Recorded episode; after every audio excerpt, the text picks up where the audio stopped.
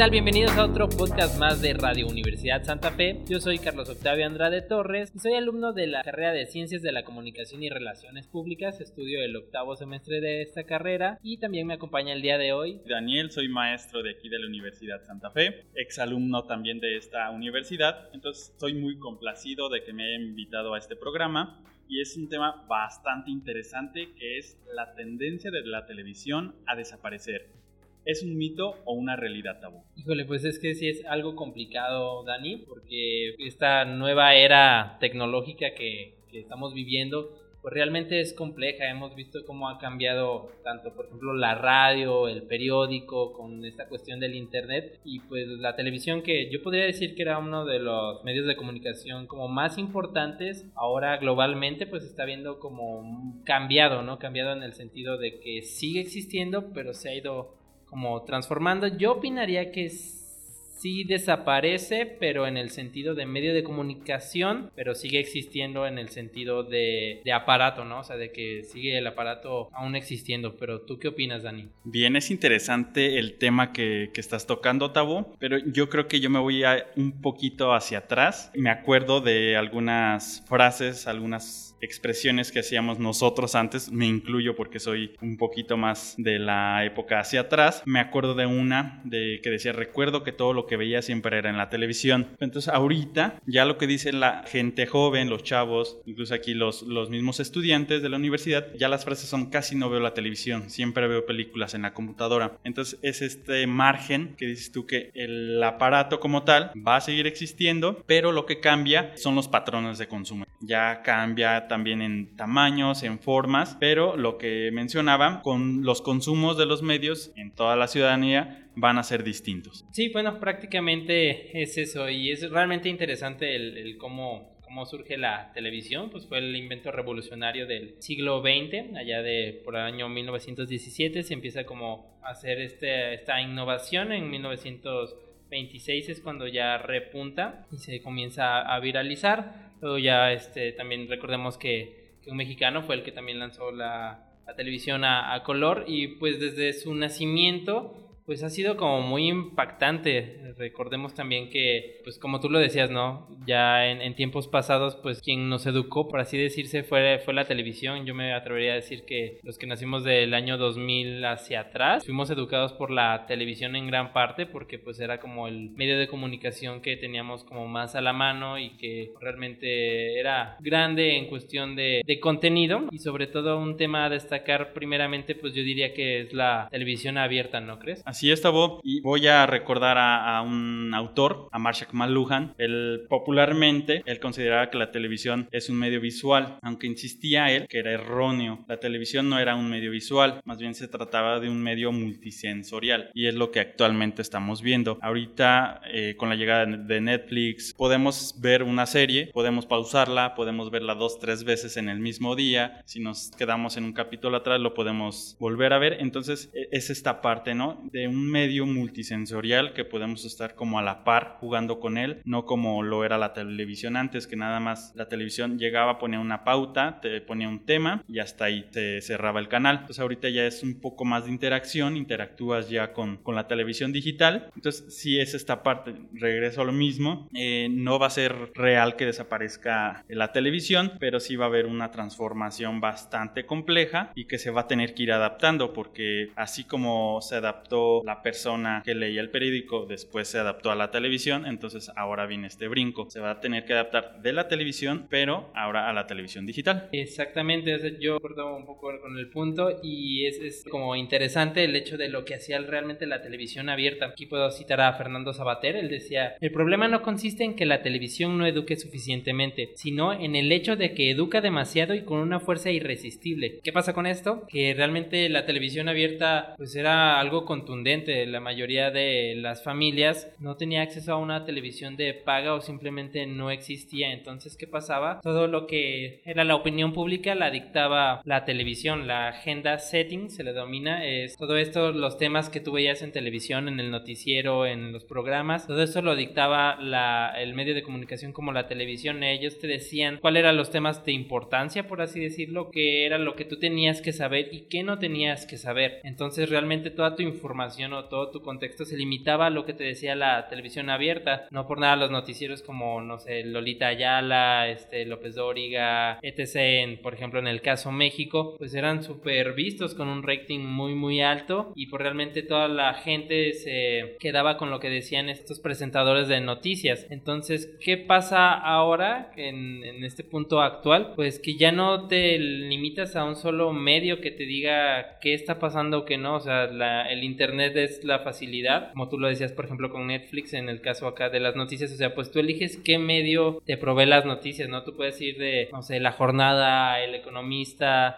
aquí en Guanajuato al Correo, al periódico AM, a lo que sea, y tú te puedes ir alimentando de varias cosas, cosa que con la televisión abierta no podías hacer y que te limitabas a lo que te decían ellos, al contenido que ellos proveían. Exactamente, Y fíjate, aquí tengo un dato bien interesante de Forbes, el cual menciona que en México alrededor de 32.2 millones de hogares cuentan con al menos un televisor, lo cual representa el 92.9% del total en el país. Entonces, esto es bastante interesante. Regresamos a lo mismo que la televisión no va a dejar de ser parte de los hogares y menos de México. Tú ya bien lo comentaste, con los noticieros, con las telenovelas, con los programas que antes se transmitían. Entonces, los mexicanos tienen arraigado ese entretenimiento. Ya sabemos, Televisa, TV Azteca, mucha parte de la población que viene de los años 80, viene de los años 90, me incluyo, estamos bien arraigados con lo que nos daba la televisión en años anteriores. También, ahorita ya con el cambio de, de lo digital, ya mucha gente se quedó en el pasado, ya las personas adultas, y piensan que la televisión desapareció, pero es cuestión nada más de informarlos y de que lleguen las tecnologías a más comunidades. Eso es lo que también viene haciendo pues el gobierno, proveer de internet a los mexicanos, pero esto va a dar pauta a que la televisión o siga siendo digital como en los últimos años. Sobre todo con el apagón tecnológico que vivimos en el 2015, o sea, de que ahí o te comprabas una tele ya como tipo smart para que pudieras visualizarlo, por ejemplo, la televisión abierta o comprabas aditamentos para la TV analógica que tenías para poder seguir viendo la televisión, ¿no? También recordemos lo que hizo el gobierno, empezó a regalar pantallas, empezó a modernizar, por así decir, a, México. Ahora sí que la tecnología y la innovación nos alcanza y pues o te adaptas o, mueres. La televisión lo ha hecho un, poco, podría decirlo, pero se está quedando como enclaustrada y es a lo que yo me refiero. O sea, que sí va a seguir como aparato, pero como medio de comunicación se está quedando muy atrás. Se lo podemos ver con el bajo rating que pudo tener este Televisa, TV Azteca, el cambio con sus presentadores de, por ejemplo, de noticias, el sacar a, López Dóriga, a Loret de Mola, eh, todo este rollo de que quisieron como bien dar el, cambio, el switch para las nuevas generaciones, para atraparnos, pero no lo han logrado. También decidieron incursionar en, en internet con plataforma como Blim, pero pues volvemos a lo mismo, o sea, fuimos educados con, con las novelas, con los programas de pseudo entretenimiento. Y qué pasaba con esto que nos vendían una realidad que era muy muy opuesta a lo que realmente vivimos. Y sobre todo esto pues por ejemplo a mí o a mis amigos mis compañeros mi generación pues nos asqueó no el hecho de por ejemplo la telenovela del pobre que conoce al rico y le da una mejor vida. O sea sabemos que eso es mentira y te lo vendían y te lo vendían y te lo vendían. Y hay personas de generaciones más arriba que se lo creían no el hecho de creer todo lo que decía un noticiero simplemente porque era alguien en una pantalla y estaba al alcance de todos, tampoco era cierto. Entonces también yo supongo que por ahí va la, la TV de paga, o sea, entra ya la televisión de paga, el sistema de cable, el sistema satelital que también empieza a, arrasar, sobre todo eh, del 2000 para arriba,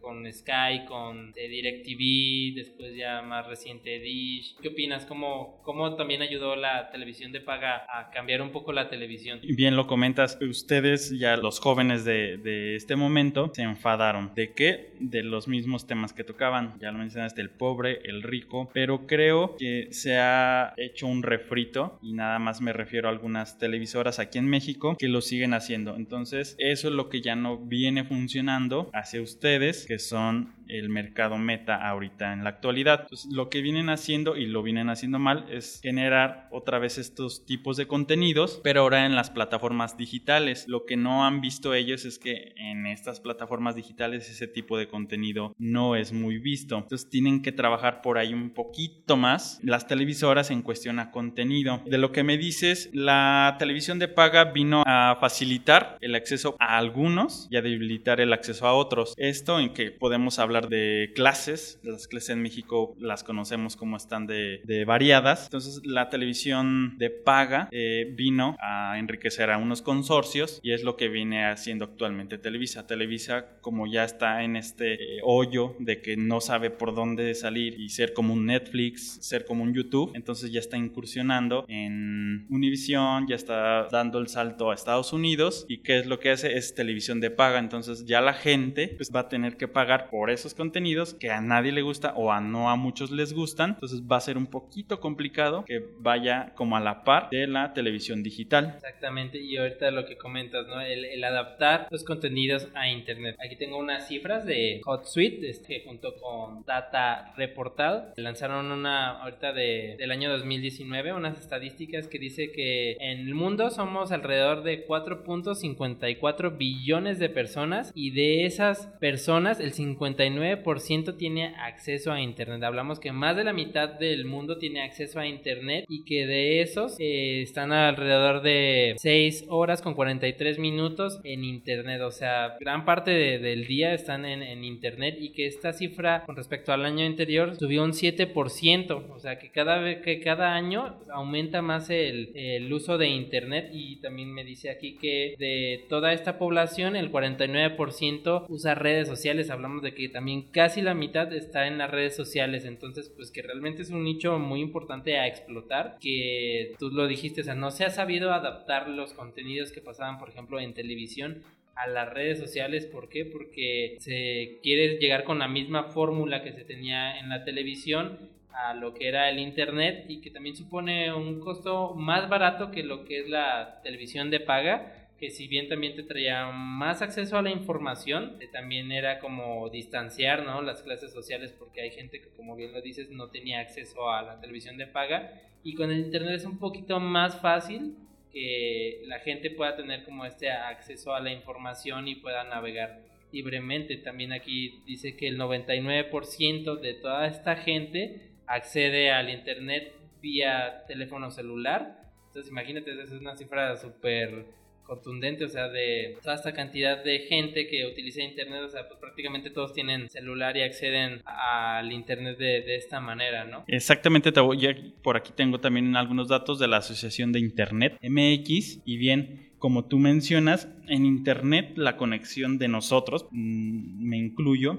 es de 8 horas 20 minutos al día en comparación a la televisión que son 2 horas con 20 minutos. Entonces, sí ahí vamos a estar como comparando todo este contenido que hay. Sí muchos eh, amigos, compañeros, colegas tienen internet en su teléfono, eh, descargan las series, entonces nos vamos a tener que ir adhiriendo a este sistema, a la televisión digital, por así llamarlo, para poder estar como a la par de todo lo que estamos viviendo hoy en día. También por aquí tengo algunos eh, datos el 92% de 100% estamos en el, en el móvil, entonces eh, va a ser muy complejo.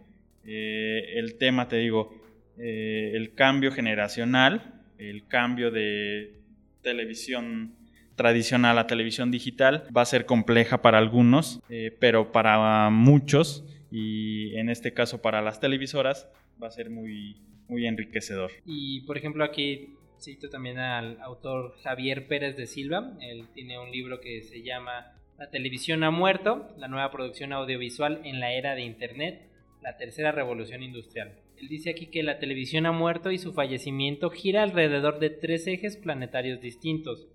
Muere la forma actual de hacer televisión, nacen nuevos modelos de producción audiovisual, los portales de TV y muere la forma actual de ver televisión, el espectador del siglo XXI va a ser capaz de decidir qué y a quiénes quiere ver, cuándo, cómo y dónde se le dé la gana. Entonces precisamente es eso. La mayoría de la gente tiene acceso a la televisión, pero tiene muchísimo más fácil el acceso a, a los celulares. Entonces, de esta manera, tú donde quiera que estés y que tengas un acceso a Internet, puedes acceder a la información que antes te proveía la tele y que tenías que a fuerza de estar en un lugar, en este caso tu casa, donde estaba la televisión, ¿no? Entonces, ahora es mucho más fácil y sobre todo con este, la nueva tecnología, pues que tú puedas acceder de una manera pues, muchísimo más rápida, ¿no? Entonces yo sí creo que la televisión va a seguir siendo importante, pero como una cuestión ya más smart. O sea, que tú puedas acceder a, a contenidos de internet desde tu televisión, no sé, streaming, plataformas de streaming, este, YouTube, Spotify, etc. cantidad, pero solo la vas a utilizar para eso, ya no para ver canales de televisión, sino para que sea como ese intermediario de lo que tú ya estás haciendo con tu celular, tablet, computadora, pero de una manera más cómoda, que pueda hacer en familia, que pueda hacer desde tu cuarto, desde la sala de tu casa. De esa manera yo veo que la tele va a seguir vigente, pero ya no como un medio directo de comunicación. Bien, entonces eh, estoy entendiendo que es un mito esto de que va a desaparecer la televisión. Realidad en el aspecto de que como medio de comunicación se va a desaparecer, yo lo creo así, y mito en el aspecto de que desaparece como aparato. Ok, entonces va mi contraparte. Realidad no creo, no creo que la televisión vaya a desaparecer, ni como aparato, ni como medio de comunicación. Eh, me voy a quedar con esto de la transformación.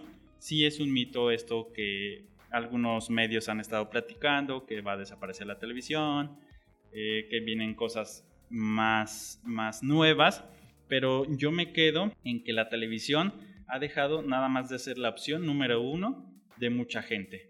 ¿Por qué? Porque ya tienen móviles, como tú lo platicabas, con contenidos televisivos digitales más accesibles en, un teléfono, en una computadora. Entonces, eh, eso causa mayor demanda tienes el teléfono en cualquier momento del día. Entonces, eh, la portabilidad favorece a todos aquellos que están haciendo contenido digital. El futuro de la televisión y de la población que tiene acceso a este servicio este, debe de estar preparada, sí, para los cambios, para las nuevas tecnologías, pero eh, pues vamos a tener que esperar a ver qué es lo que sucede, porque me quedo con lo mismo, es lo que está cambiando ahorita son los patrones de consumo, los contenidos y su forma de entrega. Entonces, pues por mi parte es todo, Tavo. Te agradezco muchísimo. El tema da para más, pero sabemos que el tiempo es corto. Le agradezco a la Universidad de Santa Fe, al rector de la Universidad de Santa Fe, a la coordinadora Marisela y a ti, Tavo, por, por este espacio. No, pues muchas gracias también a ti, Dani, por la plática y por toda esta información que, pudimos dar en este podcast. Y pues nada, sigan el podcast, sigan a Radio Universidad Santa Fe aquí en Spotify. Hay muchos más podcasts de compañeros. Y pues nada, ojalá les haya entretenido este podcast y nos vemos en la siguiente. Muchas gracias Dani, muchas gracias Marisela, muchas gracias señor rector y muchas gracias universidad y a ustedes por escucharnos.